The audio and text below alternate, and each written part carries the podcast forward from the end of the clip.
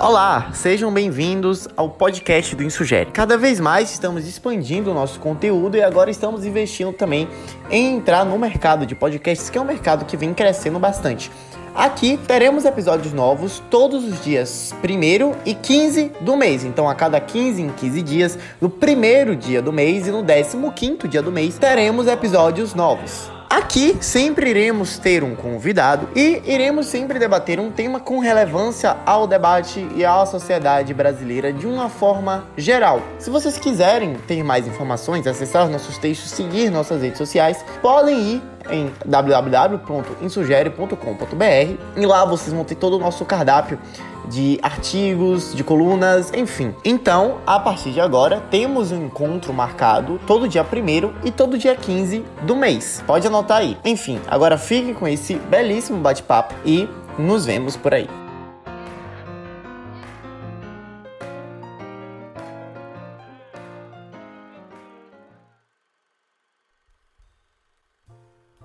Muito bem. Nossa convidada de hoje é Priscila Chamas, formada em jornalismo, já foi duas vezes candidata a vereadora e uma vez candidata a deputada federal, é mãe e hoje é uma árdua combatente à pauta da reabertura das escolas, principalmente em seu estado, na Bahia. E chamamos a Priscila para bater um papo justamente por causa disso. A reabertura das escolas no Brasil depois da pandemia, na pós-pandemia, que vem sendo amplamente discutida aí em vários estados. E hoje ela vai bater um papo aqui com a gente, expondo todas as suas opiniões. Já re recebeu até processo por causa disso, mas muito obrigada, Priscila, por ter, por ter aceitado nosso convite. Eu que agradeço, Davi, pelo espaço. Boa noite, boa noite, Orlando também. Boa noite. É um prazer estar aqui. Vamos, vamos lá. É, já apresentou aí o Orlando também, nosso colunista do Sugere, escreveu trilhares de texto. Já começando aqui a, o nosso papo, é, a gente já tá caminhando para um ano de pandemia, a gente tá aí nessa, nesse negócio de segunda onda. E ainda no ano passado, Priscila, após a primeira leva do lockdown na Europa, as, as escolas voltaram praticamente imediatamente após a reabertura é, do, do, do comércio, da vida, enfim. Na segunda leva do lockdown na Europa, que rolou no final do ano passado e até o início desse ano, países nem chegaram a fechar suas escolas, elas continuaram abertas mesmo com algumas restrições. Eu queria saber, uhum. assim, esse retorno na Europa mostrou o que é, sobre, sobre o retorno às escolas e quais foram as lições que a gente poderia tirar disso? Pronto, é, ótima pergunta, Davi. É, no início da pandemia, fez sentido fechar escolas, porque a gente não sabia né, o, qual era o efeito do vírus nas crianças, né, qual era o papel delas na, na transmissão, é, enfim, os efeitos das, das escolas abertas.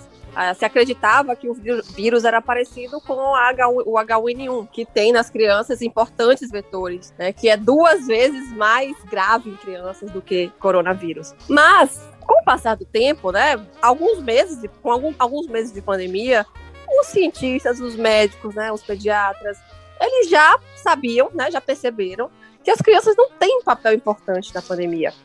E os, os países né, civilizados que valorizam a educação, eles perceberam também que as escolas não tinham feito grande diferença né, no, no, alastramento da, do vírus. Então, quando veio a segunda onda, então a, a Europa, né, o, os países, é, enfim, Nova Zelândia, a Austrália nunca fechou escolas. Eles, mesmo com a segunda onda, eles mantiveram as escolas abertas. Eles assumiram um papel que deveria ser o de qualquer gestor sério. Escola é, é essencial. Tem que ser a última coisa a fechar e a primeira coisa a reabrir. Vão ter ocasiões que vai ser necessário fechar tudo. Aí tudo bem fechar a escola. Mas a gente tá vivendo aqui na Bahia uma situação que parece uma distopia. Às vezes eu acho que pá, tô, num filme que, que não é possível que esteja acontecendo de verdade. Tá tudo aberto. Bar, restaurante, praia, cinema, teatro. E só a escola tá fechada. Né? Então, isso demonstra o, o valor né, que os governantes dão à educação. Porque na hora da, da campanha é lindo dizer que, que luta pela educação. Hora de campanha política, nenhum governante vai dizer que não liga para a educação. Todos vão dizer que estão muito preocupados com a educação, que, que, que vão trabalhar para melhorar a educação. Mas é nessas horas, né, na hora do vamos ver, que a gente vê quem é que está preocupado com a educação de verdade. É, Priscila, tem uma questão interessante aí que você acabou levantando sobre. Tá tudo aberto aqui na Bahia, é, uhum. menos escola, que é algo assim. O, o, imprescindível aqui pode ficar fechado, aquilo que não é imprescindível pode reabrir numa boa. Numa boa até, apesar de que aqui também tem que fechar tudo, né? Sem poder, que o, o, Estado já estava quebrado, aí eles ajudaram a quebrar um pouco mais. Sim. Mas, mas aí tem uma questão que é o, o lobby dos professores, né? Sim, sim. E do Brasil todo, a gente tem, ou pelo menos, sei lá, em 15 estados, a gente já tem um certo calendário já montado para a volta às aulas. Em São Paulo, retornou no dia 8 né, de fevereiro. Uhum. Sim. Aqui a Bahia, que é sempre a vanguarda do atraso, teve esse retorno às aulas suspenso pela justiça. Uhum. Quais as consequências desse atraso em relação ao resto do Brasil? A Bahia vai, vai ficar sempre um pouco mais atrás é porque a gente já tá sempre muito bem no ranking, né? Tá sempre ali né? na, na rabeta. a gente não precisa de educação, a gente já tá muito bem. Vou só fazer uma correção, Orlando. É, na verdade, todos os estados da, do Brasil já têm ao menos alguma sinalização de quando vai abrir. Mesmo os que não abriram ainda, já tem data, né, já tem parâmetro, já tem planejamento. E a Bahia é o único estado do Brasil que não tem nada ainda. E a Bahia também é o único estado do Brasil que não teve nem aula online na rede pública. Os alunos de escolas estaduais e municipais não tiveram nem aula online. Da municipal teve umas aulinhas pela, pela televisão bem mentirosas. Eu andei assistindo alguns, alguns episódios, é um negócio bem, bem fraco. Mas a rede estadual nem isso, não teve nada, absolutamente nada. Eles tiveram um ano para se planejar, né? E não fizeram nada. Não, não, não apresentaram nada de concreto. É, pela experiência dos Estados Unidos, lá, os estados que abriram, que demoraram mais de abrir, não foram os estados que estavam com a pandemia no estágio mais grave. Foram os, os estados em que o, o, sindicalismo era mais forte. E no Brasil é exatamente a mesma coisa. O sindicalismo aqui na Bahia é muito forte. O lobby do sindicato de professores o, o, o, sindicato dos professores da rede pública, né? Porque tem dois, tem o da rede pública e o da rede particular. O da rede particular não tem muito poder de pressão, porque as escolas estão fechando, os professores estão perdendo o emprego, então, eles não têm muito apoio né, do, dos seus representados. Mas o sindicato, a PLB, que é o sindicato da, dos professores de escolas públicas, ele está deitando e rolando. Né? Porque os, os, representados estão há um ano recebendo salário sem trabalhar. Quem é que não quer né? ficar um ano recebendo sem trabalhar? Está fazendo um lobby de, de, de escola só com vacina. A gente sabe que, pelo andar da carruagem, os professores não serão vacinados tão cedo. E se forem, vai ser só se passar na frente dos velhinhos de 80, 90 anos, porque é a única chance que tem de vacinar os professores rápido. Então, o que vai acontecer, na verdade, se ficar esperando é, a boa vontade do sindicato, a gente vai perder, no mínimo, mais um semestre de, de, educação. E a gente não está em situação de poder perder mais nem um dia de educação. Imagina um semestre. Para mim, tem uma questão que, assim, para mim, professor tinha que ser é, vacinado, mas só se tivesse comprovado que não participou de greve nos últimos cinco anos. não participou de greve, vai, ser vacinado. Ah, é, assim, assim, eu, assim eu topo, não, não ia sobrar muito, não. É, outra, outra boa questão que eu, inclusive, vou te perguntar. É, o sindicato dos professores, ele já se manifestou dizendo que, se depender deles, as aulas só voltam quando os professores da rede pública estiverem vacinados. É, eu gostaria de saber sua opinião sobre isso. Você acha que realmente faz sentido vacinar os professores primeiro? Que a, a faz sentido eles é, até por uma questão de segurança, eles, eles é, manifestarem essa vontade de só retornar às aulas? Ou é possível começar sem? Pronto. É, eu até comecei a falar de vacina na pergunta anterior, mas vamos lá. É, a gente tem uma situação é, que, que, o Estado, né, todas as atividades praticamente já voltaram e voltaram sem vacina. Né? Os médicos, os enfermeiros, os dentistas, as aeromoças, os, enfim, as caixas de supermercado, todo mundo voltou a trabalhar e ninguém atrelou o retorno à vacina. Né? Não tem porquê apenas os professores só poderem trabalhar com vacina. Aí você fala, ah, não, mas, mas a rede pública, é, as escolas da rede pública são muito ruins, a estrutura é muito ruim, os professores correm muito risco. Não, na verdade já saíram várias pesquisas no mundo inteiro sobre as profissões de maior risco, inclusive no Brasil, a UFRJ também fez esse estudo, e professor não está nem entre os 20 primeiros, né? Então, não tem nenhum sentido que apenas os professores precisem atrelar o, o retorno à vacina. É, até porque a gente está num cenário de escassez de vacina. Né? A gente está vendo é, a vacina terminar é, em vários estados, aqui também já está em vias de terminar, e não está dando para vacinar os idosos, né? Então, não tem nenhum sentido você parar a vacinação dos idosos para vacinar professor de 40 anos, 35 anos, saudável, jovem, que não tem nenhuma comorbidade, que, que não corre risco de morrer se, se pegar coronavírus. Então, não faz o menor sentido atrelar é, o retorno à vacina. O mundo inteiro, as escolas do mundo inteiro voltaram sem vacina. É, por exemplo, sobre essa questão de vacinar e voltar a trabalhar. Onde eu trabalho, a gente teve que voltar. Eu tô afastado por, por estar infectado com o Covid, né? É, mas, mas, é o risco, a gente corre o risco. E a gente não pode parar a nossa vida, as empresas não vão parar por, por conta disso durante dois, três anos. Mas, mas como... não, é, não, é, não é uma situação de que ah, vai, vai é só dois meses, você vai passar e tá tudo resolvido. É. Não, a gente vai conviver com esse vírus ainda por muito tempo. Na, é. na, no ritmo atual, a gente vai levar uns três anos para vacinar todo mundo. Eu acreditei. Quatro, anos. Eu acreditei. Eu acreditei no começo da pandemia que eram 15 dias só de lockdown, que depois não voltava ao normal. Caiu no Todo conto. mundo caiu nesse conto, né? Eu ainda falei com minha, minha, minha noiva, ela tem uma, ela é empresária, né? Ela tem uma loja e tal. Eu falei com ela, não, pô, são 15 dias só fechada, relaxa. Depois você vai abrindo uma boa. não vou pagar a conta, pô. Era pior do que 15. É, sobre isso, a gente tem que voltar às aulas, né? Então, como que a gente pode garantir ou diminuir as chances de que vai haver um surto entre as crianças no retorno às aulas? E existe alguma forma assim de prevenção efetiva nas regiões mais pobres, com a estrutura mais precária? Porque esse é um, um medo, né? Porque uhum. existe a, a, escola que tem uma estrutura boa, que consegue, principalmente as particulares, e as públicas, elas têm geralmente uma estrutura pior. Uh, como que vai fazer esse controle ali? Pronto. É, os protocolos eles já existem há muitos meses, né? Desde de maio já existe protocolo para a escola, então a gente não precisa inventar pólvora, é só seguir o que o resto do mundo está fazendo.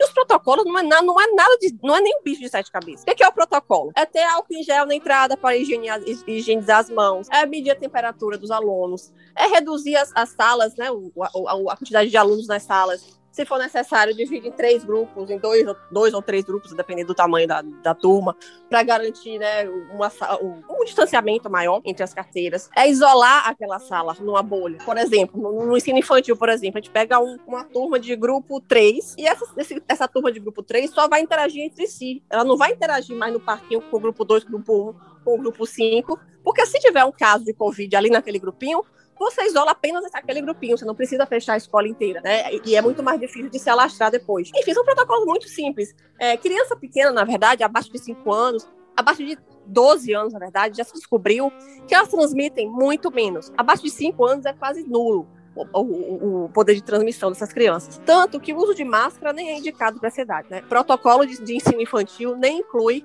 máscara em criança. Quem tem que seguir o protocolo são os adultos, não, não são as crianças. A, a, rede pública de vários locais do Brasil também já reabriram e não aconteceu nenhuma explosão de, de casos por conta disso. Estão é, tentando colocar agora nas, a culpa nas escolas do, do, do Ceará, né, que fechou escolas agora.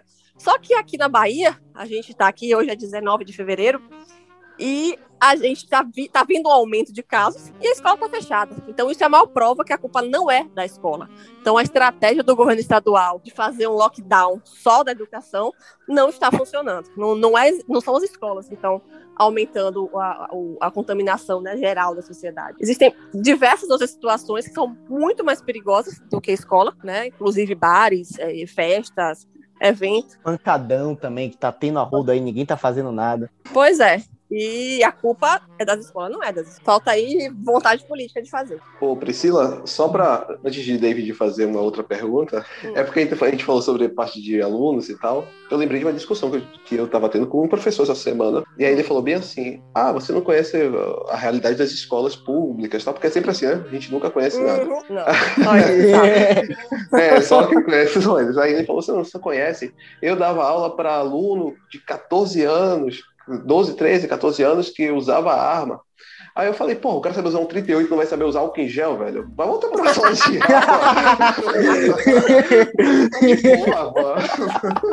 de É, mas a, a gente aqui é muito conhecido no Brasil os problemas estruturais das escolas públicas brasileiras. Isso, eu já estudei em escola pública, Orlando também já estudou. A gente sabe bem essa diferença que existe entre a rede pública e a rede privada. No caso, uhum. Priscila, você acha que, no caso, que as escolas públicas não têm como retornar à normalidade por causa da falta de estrutura? Você acha que as escolas privadas deveriam voltar a funcionar sozinhas? Sem depender, assim, do, do, do, retorno das escolas públicas também? Como é que você acha que deveria ser esse equilíbrio? Bom, é, então, o, o, argumento que está se usando para não abrir as particulares é não aumentar a desigualdade. Mas vamos lá. A gente está na Bahia, que é o único estado que não está tendo aula nenhuma né, na rede pública, e não está tendo aula é, presencial na rede privada. Isso já não aumenta a desigualdade regional, né? O Brasil inteiro está avançando e a Bahia está ficando para trás. Isso aumenta a desigualdade também. E por outro lado, não é justo, né, que uma. Porque assim, a gente está falando de, de, escolas privadas, dá a impressão que a gente está falando de grandes escolas, né, tem lucros exorbitantes, mas essas são uma minoria. A grande maioria das escolas são escolinhas pequenas que estão lutando para sobreviver, muitas já quebraram. Elas já estão prontas, elas né, é, se adequaram aos protocolos desde o ano passado.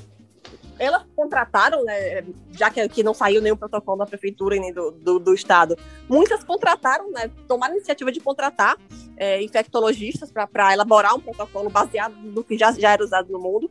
Enfim, prepararam as escolas, estava tudo prontinho, tudo bonitinho. Não é justo que elas sejam impedidas de funcionar que elas quebrem por causa da incompetência de um gestor público. Porque a gente sabe hoje também que a prefeitura já está mais ou menos é, é, com as escolas adaptadas também. Segundo né, a própria prefeitura, 93% da rede já está pronta. 93% Não só a prefeitura, tá a, rede, a rede estadual também. Aqui na, eu moro na Joana Angélica, a, no, no, central, se você for ver, na frente eles construíram um muro cheio de, uhum. de pia, assim. Então, até a rede, a própria rede estadual já está pronta. Só que. Pronto, bom saber. Assim, não sei se são todas as escolas estaduais que estão assim. A informação, né? O número que eu tenho é só da prefeitura E se Rui Costa, as escolas de Rui Costa não estão em condições, não tem, não tem nenhum sentido que todas as crianças da Bahia sejam prejudicadas por causa da incompetência de um, uma pessoa, né? De um gestor. E, de, de Rui Costa. E outra, eu conheço é, os pais de uma amiga minha, eles têm uma escolinha de maternal em Feira de Santana. E o que, é que foi que eles fizeram, assim, por uma questão de sobrevivência? Eles conseguiram alvará como não foi hotel, foi pousada. Como recreação? Ah, tá. Com, é, muitas pousada, escolas estão fazendo isso, elas estão E atuando ali meio que na surdina para sim, sim, sobreviver sim. e tal. Então a situação pois é, um pouco é. O governo transformou pessoas honestas, né, trabalhadores, pais de família em criminosos. Porque... Qual o nome da, da escola, David? Obviamente eu não vou falar, né? Ah, não, que eu ia pedir pra mandar pro Ministério Público agora. Não, é. Mas é isso, é, é ridículo isso que está acontecendo, né? A pessoa tem uma escola, tá toda pronta, toda reformada e não pode, não pode abrir. É, é um crime ela abrir porque o governador não cuidou das escolas dele, então todo mundo tem que pagar pelo erro do governador. É, muitas escolas, é, Davi, estão funcionando, mudaram o KNAI, né, que, que, que são as atividades que eles exercem, para recreação ou justamente para hotelzinho, né? Não sei como é que chama. Para poderem funcionar. É ridículo. Pode recreação, pode hospedagem de criança, mas não pode ensinar matemática lá dentro, porque matemática pega Covid. É simplesmente ridículo. A tabuada, a tabuada é vetor de transmissão. Exato. Vamos pegar continuar aqui no nosso estado falando sobre nosso amado governador Rui Lenin. Ou Rui Costa. é, a gente tá vendo aqui um show de decisões judiciais, o nosso, o nosso Tribunal de Justiça da Bahia, cansado de aparecer na, nas telas policiais por venda de, de decisões, decidiu fazer decisões da a, a, a torta direito, né? A, a, volta às aulas. Um consegue eliminar a favor, outro vai lá e revoga. Aí passa tudo isso. Tem um que já suspendeu até, sei lá, até março. Enfim, não tem um critério, não existe um plano, não existe nada, não existe um mínimo critério. A gente hoje está aqui à deriva. Exato. A gente não tem absolutamente nada, né? A gente tem um clima de incerteza, indecisão, e isso prejudica né, nossas escolas e nossos alunos. Uhum. Então, primeiro, o nosso, a primeira pergunta é: como é que você entende que essa indecisão jurídica, aliada né, a esse lobby que vai lá, faz pressiona o judiciário, o judiciário aceita, acata, como isso realmente consegue prejudicar nossos empresários? Nem estou indo mais para a parte do, da escola pública, não. Quero saber uhum. nossos empresários da educação. Porque, é como você falou, eles uhum. são. A, a, a, gente está falando do, do salesiano, está falando da, do hotelzinho que você tem perto da sua casa, assim, a escola, lá, Pequeno Príncipe, né? Toda, toda cidade tem um Pequeno Príncipe. é, Eu estudei uma escola chamada escola. Pequeno Príncipe. É, aqui na esquina de casa tá tem um, um Pequeno Príncipe. É, e, se, e como você vê também essa intervenção do judiciário, porque no Brasil são duas coisas que funcionam: o crime organizado uhum. e o uhum. judiciário. E recentemente a gente não sabe quem é quem. Tô brincando, Alexandre de Moraes. Eu tô brincando, Alexandre de Moraes. É, sim, com certeza prejudica bastante, né? É, a gente, na verdade, teve um liminar autorizando a, o retorno. E o TJ caçou a liminar em praticamente 24 horas, 48 horas. foi caçada a liminar. E isso, já, isso deu tempo de, de, as escolas chegarem a abrir, né? Algumas escolas chegaram a abrir na segunda-feira. É, funcionaram perfeitamente com todos os protocolos, mostraram que estavam preparadas. É, a Gurilândia abriu, a Quimimo abriu, a Cresce Apareça abriu, enfim, várias escolinhas abriram, demonstraram que estavam prontas, estão preparadas, e logo depois saiu a liminar, é, mandando fechar de novo. É, isso gera uma insegurança jurídica no setor, assim, gigantesca. É, você está ali sem saber o que fazer, você não consegue se planejar, é, as, contas, as contas não param de chegar. Né? Existe uma folha de pagamento é, pra, que todo dia 5 precisa ser, ser honrada. E não sei se vocês sabem, mas no ano passado, muitas escolas grandes, né, as que não trabalhavam com ensino infantil, ficaram confortáveis, porque elas estavam tendo benefício do governo. Elas tinham é, suspensão de contrato né, de alguns funcionários. É, então, elas suspenderam o contrato de todos os funcionários que não eram professores então, isso reduziu bastante o custo. Colocaram aula online, estava lindo, né? Escola, porque é, a partir de quatro anos de idade, os pais são obrigados a manter o. Então, estava lindo para elas. Muitas escolas grandes não simplesmente não queriam voltar mesmo. A briga era só as pequenas. As pequenas sempre quiseram, as infantis sempre quiseram voltar. Mas as grandes, ano passado, simplesmente lavaram as mãos. E aí, esse ano, acabou o auxílio do governo. Eles não podem demitir essas pessoas, porque faz, faz parte do acordo, né? As pessoas que ficaram é, de, de de contrato suspenso no ano passado não podem ser demitidas, senão pagam uma multa altíssima, que vai falir a escola. E agora, eles estão vendo as contas chegando. Muitos pais não renovaram as matrículas, mesmo sendo obrigados, preferiram né, que o filho repetisse de ano, contratar professor particular, fazer esquema de homeschooling, porque as crianças não aguentam mais aula online, a realidade é essa, mesmo as da rede particular que estão tendo online, e essas são as que são melhores, as da rede pública nem isso. Então, esse ano, né, é, as escolas grandes também acordaram para a vida, perceberam que, que, não, que se elas não se mexessem, não ia, não, nada ia acontecer.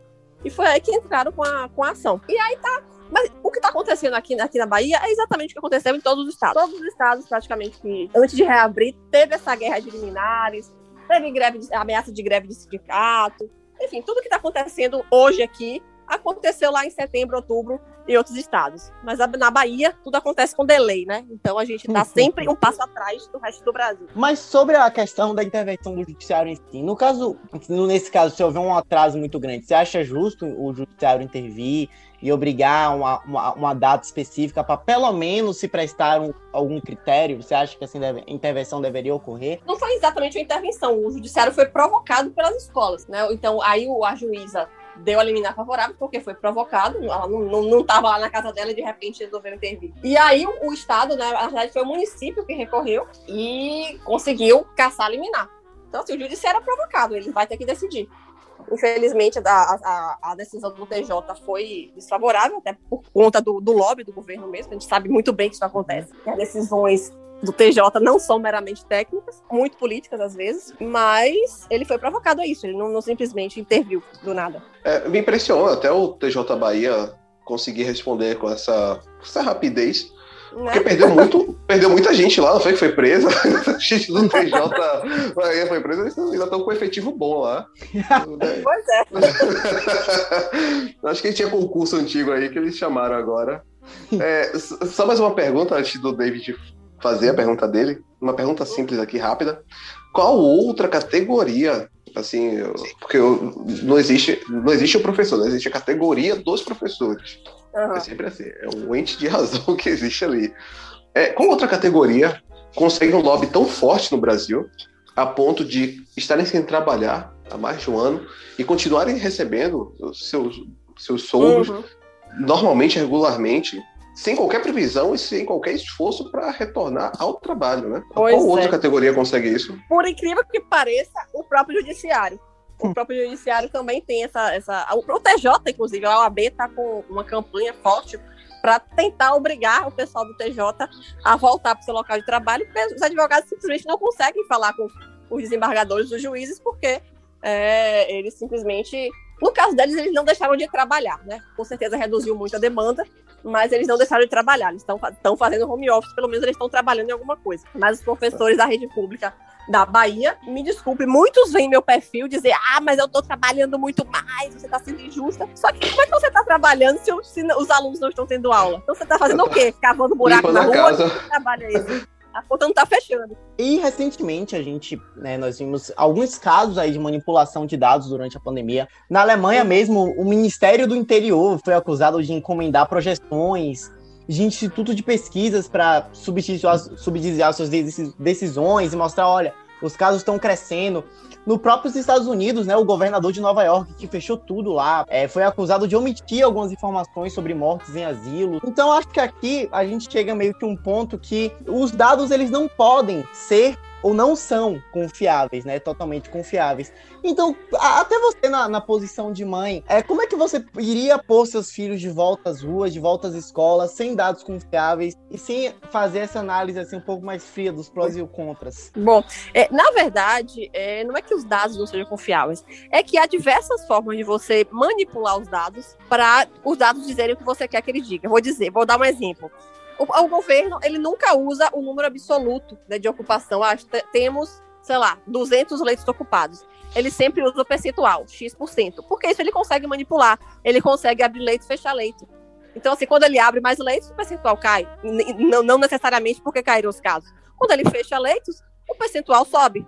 Tá erra estão errados os dados? Não, não estão errados. Mas não são dados é, enfim, mas não são é, confiáveis, como você diz, mas não porque eles sejam errados, porque eles estão sendo utilizados a favor da narrativa que interessa. Depende muito o, o, o enfoque que você dá, né? Exato. Aqui mesmo em Camaçari, eu moro em Camaçari, não moro em Salvador, né? Aqui em Camaçari, na frente da loja da, da minha noiva, ela abriram um centro de, de recuperação tal para Covid, montaram um puta centro assim, nem sei uhum. se desculpa aí, Pode sim, aqui, aqui vai escutar, é, mas abriu assim, um lugar muito bom, colocou estrutura tal, uhum. e aí simplesmente em novembro desmontaram tudo, fechou, do dia para noite, uhum. não tinha mais ninguém lá dentro, tipo assim, não tinha um cara internado lá, você tá entendendo?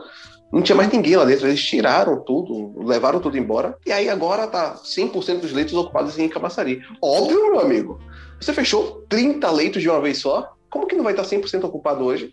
Você, é. você vai lá, tira 30 leitos. Ah, realmente, a gente agora tá com 100% ocupado. Pô, reabre então. Você até chegou a citar isso, Priscila, sobre o homeschooling. Você acha que uhum. com essa situação, com essa, com todo esse cenário que não é positivo, muito pelo contrário, você acha que esse é o momento ideal para se puxar essa pauta sobre essa alternativa que é o homeschooling, que é tão pouco conhecida aqui no Brasil? Então, é, se isso tudo serviu para alguma coisa, foi para desmistificar o homeschooling. Né? Muita gente percebeu que não era um bicho de sete cabeças.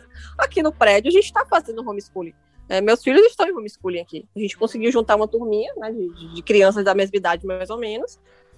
Contratou uma professora e ela tá dando aula aqui no playground do prédio, a gente conseguiu aí um espaço e tá lindo. E assim, muitas mães estão fazendo isso, a professora dos meus filhos não tem mais nem horário disponível para quem quer. E agora, e assim, muitos pais que eram contra porque não sabiam, não entendiam, né, como é que funcionava, hoje são favoráveis, hoje, hoje faz, fazem homeschooling.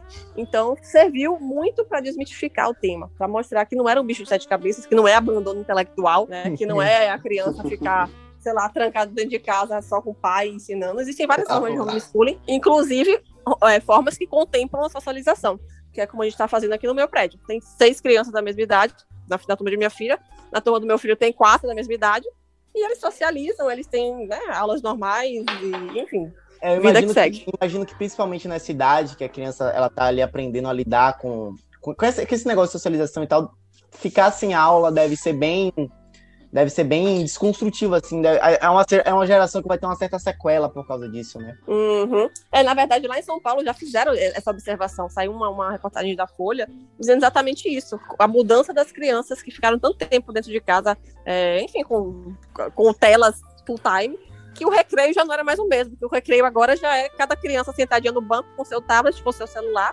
ou nas escolas que não aceitam tablet e celular, as crianças entediadas lá, tipo, não acham mais graça na socialização porque ficaram um ano sem isso, não se, acostum se acostumaram a viver de outra forma. Enfim, tá, tá, tá afetando a forma de viver, de viver das crianças e elas precisam da socialização para se desenvolverem bem. Principalmente na cidade de ensino infantil. Não existe ensino uhum. infantil online. Você vai ensinar online uma criança de dois anos, de três anos. Não existe. Como você vai alfabetizar uma criança online Se a mãe não estiver do lado, se não tiver uma professora particular do lado para ajudar, ela não vai ser alfabetizada. E a grande maioria não está tendo esse apoio. E vai ter consequências terríveis que a gente não está conseguindo colocar assim agora na. A gente não consegue colocar no tabuleiro. Mas, por exemplo, dentro de 5, 6 anos, a gente vai ter uma nova geração de emos. Com certeza a gente vai ter uma, uma nova geração de emo, a gente vai ter uma nova geração de NX0 voltando aí. Então, é, é um problema muito maior Felipe, do que a gente consegue Felipe Neto 2, o retorno. Com certeza. então, então, tenham cuidado, porque o que está vindo aí para frente é pior. O pós-pandemia tá tenebroso. É, o governo Bolsonaro, a gente teve, tem que falar sobre o, uhum. governo federal é, ele está sendo um agente político, digamos assim, mais flexível. Uhum. Para usar uma palavra mais correta, né? Mais, mais, flexível em relação à pandemia do que outros atores. Sim. Alguns até acusam de negacionista. Em certos uhum. momentos, concordo que ele flerta com negacionismo explícito é, e a irresponsabilidade. A gente pode entender, então, que o presidente busca uma mínima interferência possível, diz que é por conta da STF, enfim, não vou entrar nesse, nessa seara. Uhum. Mas como você avalia a condução política do governo federal no combate à pandemia? É, não dá para elogiar, né? É, ao mesmo tempo que eu concordo com algumas coisas que ele, que ele fez, né? Que ele fala, né? De, no sentido de ser mais liberal, né? Entre aspas, do que a maioria dos governadores, ele fez coisas também que não dá para defender. Ele gastou milhões para o exército fabricar cloroquina. Né? Ele comeu mosca com a questão da vacinação. A gente Ainda não está tá, né? conseguindo vacina suficiente porque ele não, não se precaveu. Né? Ele também comeu mosca com relação às seringas, às agulhas. Enfim, não dá para elogiar, né? mas é, algumas atitudes né, em relação a uma maior é, liberdade. Ele realmente foi, foi mais liberal do que praticamente todos os governadores, praticamente todos os prefeitos. Sim. É, é porque assim, eu concordo com você nisso aí. É, que tem, tem questões nele que eu, que eu tendo a concordar. Por exemplo, ele falava lá atrás que a gente deveria fazer um outro tipo de lockdown, né? Uhum. Meio que depois que a gente percebeu que os jovens, quando pegam, são conseguem se recuperar melhor do que os mais uhum. velhos, a gente deveria fazer algo mais setorizado, mais organizado dessa forma. É, Até quando ele falou da, da gripezinha, que todo mundo fica falando disso, eu entendi o que ele quis dizer e ele estava certo. Ele falou Sim. que na maioria das pessoas o, a, a, o coronavírus é uma gripezinha, e é mesmo o coronavírus tem, tem um grupo de risco. Covid é perigoso, mas é perigoso para um grupo de risco, não é perigoso né, para a maioria da população. É, é 2% de mortalidade, sendo que esse 2% Na pior das é hipóteses. nas pessoas idosas, nas pessoas com comorbidades, nas pessoas na, da área de saúde, porque essas pessoas têm acesso, né, elas têm contato com uma carga viral muito alta. Enfim, as pessoas normais, saudáveis, jovens, é muito difícil com a pessoa dessa. Não vou dizer que é impossível, porque na medicina não existe 0% de chance mas é muito Sim. difícil uma pessoa jovem e saudável é, morrer de Covid assim. É, a gente tem uma, uma geração aí que, antes do Covid, porra, eu vi a gente 15, 16 anos já fumando cigarro pra caramba. Bebendo álcool, a gente tem mesmo um amigo nosso, meu do David, que bebe, ele não bebe álcool. Aquele cara ali é quase que um, um carro Opa, velho, uma Marajó. é, aquele cara se foi dar prejuízo na, na Petrobras sabe? é. e, e, e, aí se pega, uma pessoa dessa pega Covid, porra, morreu tão jovem, cara, tem a, ele tinha o hábito de um, de um, de um velho, sabe? Tinha o hábito de uma pessoa que não tinha mais pulmão. Sim. Mas as pessoas não, não, não, observam o contexto também da, da de tudo isso. Mas ah, a gente está falando crianças, de uma juventude crianças, cada vez mais criança, peso. Abaixo de 19 anos, pessoas abaixo de 19 anos é mais fácil, é duas vezes mais fácil a pessoa morrer de gripe do que de Covid. Uhum. E pegando essa, essa, até essa, você me deu uma ponta boa. Essa informação que você deu aí, a mortalidade com pessoas abaixo, mortalidade com pessoas que não são consideradas adultas, né, abaixo de 18 anos, é praticamente uhum. zero. Uhum. É, se não for zero, é, ali é 0,0001. Se Luiz, por que, que você acha que existe uma, uma resistência tão grande em voltar às escolas, sendo que como você mesmo falou, tá tudo aberto. Por que, que você acha que essa resistência existe? Especificamente e... com a escola. Especificamente com a escola. Você mesmo já respondeu no início da, da entrevista, por causa de lobby de sindicato. Nenhuma outra categoria tem um sindicato tão forte aqui na Bahia quanto os professores da rede pública. E então eles estão Enfim, e aí o que é que acontece? Os professores não querem voltar, né? A, a PLB, né? Não vou nem dizer que os, os professores, porque muitos é. não se sentem representados pela PLB. A PLB não quer voltar. O Rui Costa, né? Que tá muito confortável em não voltar, né? Ele tá aí há um ano sem fazer nada, ele tá, tá gostando, então ele tá confortável em não voltar. E a prefeitura não tem coragem de peitar sozinha e reabrir. A situação hoje é essa. Só para encerrar aqui, é, Priscila, para aquele aluno, para é. aquele, aquele adolescente que tá um pouco na dúvida, um pouco com medo, para aquele pai que também tá um pouco receoso, né? É uma coisa que você, eu não, não sei se você chegou a citar, mas as voltas às aulas seriam opcionais, seriam facultativas, sim, né? Sim, sim, sim, com certeza. Nem, Nossa briga. Nem todo mundo. Não, uhum. não, não. E, e, é, e, até melhor com os protocolos que não volte todo mundo, né? Que é menos, isso é menos gente nas escolas. É, a nossa briga é para que o retorno seja facultativo, para quem quiser. Não, só encerrando, eu gostaria de saber é, o que, é que você tem para dizer para aquele aluno que está meio na dúvida, para aquele pai que estava um, um, pouco uhum. com medo. O que, é que você tem a dizer para essas pessoas que estão um pouco indecisas assim, sobre o, sobre o retorno das aulas? É, então, o que, que, eu tenho, o que eu tenho a dizer para esses pais, né, para esses alunos, é que o direito deles não retornarem, se não quiserem, será respeitado. Nossa briga é pelo retorno facultativo, que é para quem quer e para quem precisa. E é até melhor que não voltem todos nesse início, porque isso garante né, umas salas mais vazias, escolas mais vazias, e que os protocolos né, é, serão melhor, melhor cumpridos. É, não, não será necessário, por exemplo, revezar turmas. Né? Se uma escola que cabe, sei lá, 100 alunos, apenas 50 se sentiriam à vontade para voltar, isso tira a necessidade dessa escola é, ter o ensino híbrido. Ela pode ter só o ensino é, presencial para quem o ensino híbrido no sentido de, de revezar turmas, né? É, de ensino presencial num dia e online no outro. Se só tem 50% dos alunos, esses 50% vão continuar indo todos os dias e não vai ter nenhum problema porque tem menos alunos. E por outro lado, as pessoas, os alunos que preferirem continuar no online vão poder ficar no online também todo o período, até facilita se não for, se não forem todos de vez. Então a nossa briga é para que seja facultativo, né? O direito de quem não quer vai, ser, vai continuar sendo respeitado. O que a gente quer é que o nosso direito, né, de quem quer mandar os filhos para a escola, seja respeitado também. No caso, você mandaria os seus? Acho, com certeza. Reabrindo amanhã, com certeza vai estar a porta. Enfim, é, excelente seus, seus, seus ponderamentos, posicionamentos. Muito obrigado por ter topado, Priscila. Espero que o ouvinte aí tenha entendido o ponto dela, que é uma questão até um pouco obscura, que vem sendo um pouco debatida aqui no Brasil uhum. de uma forma meio. Assim como tudo, né? Enfim.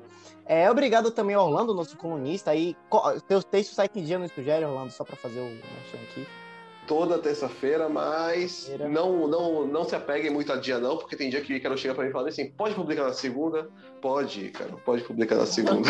Priscila também em suas redes sociais, a gente vai deixar tudo na descrição, Pronto. mas só para facilitar, Maravilha. fazer o jabá. Agradeço aí a oportunidade, boa sorte aí para vocês e tamo junto. Muito obrigado, obrigado Priscila. Valeu, Sua, sua, sua luta está sendo bastante uh, decisiva mesmo para a Bahia. Espero que continue atuando politicamente, porque a Bahia precisa muito. Ah, obrigada. É, muito obrigado a todos que ouviram. Não se esqueçam de seguir o Sugere e também a Priscila em todas as redes sociais. A gente vai deixar tudo na descrição do podcast. Só ir lá e ver. Até mais, galera, e valeu. Mais,